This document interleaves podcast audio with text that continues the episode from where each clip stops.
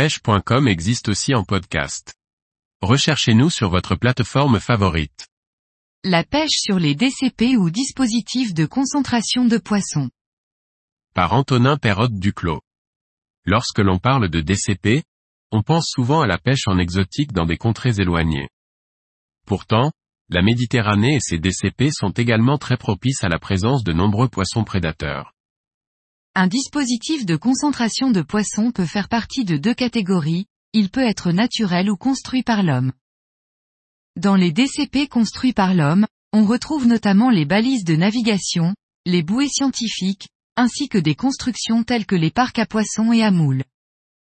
Les DCP naturels sont plus compliqués à trouver, car ils sont en permanence en train de dériver sur l'eau.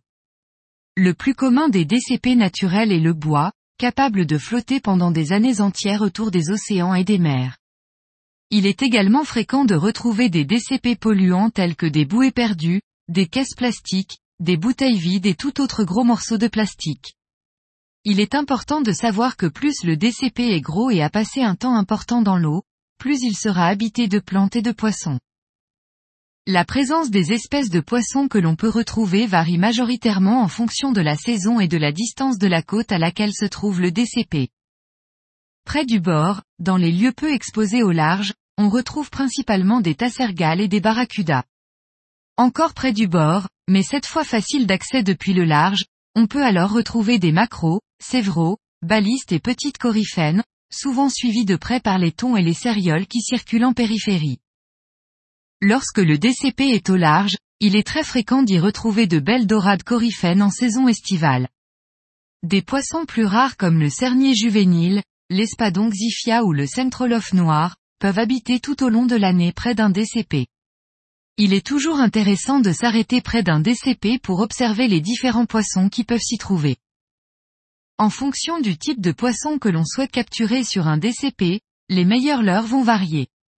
Il est évident que certains leurres comme le popper et le stickbait sont plutôt adaptés à la capture des dorades coryphènes, des tassergales ou des barracudas.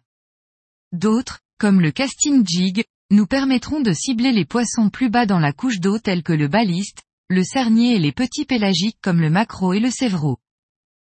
Enfin, il vous sera possible de pêcher en vertical autour des DCP fixes, souvent reliés par une corde ou une chaîne au fond de l'eau, à l'aide de leurs souples et de jigs. Les cérioles, les thons et les espadons tournent généralement autour des DCP dans un rayon d'une cinquantaine de mètres à la recherche d'une proie facile. Ils peuvent évoluer près de la surface, mais sont généralement au moins à 20 mètres de profondeur, d'où l'intérêt de pêcher en vertical.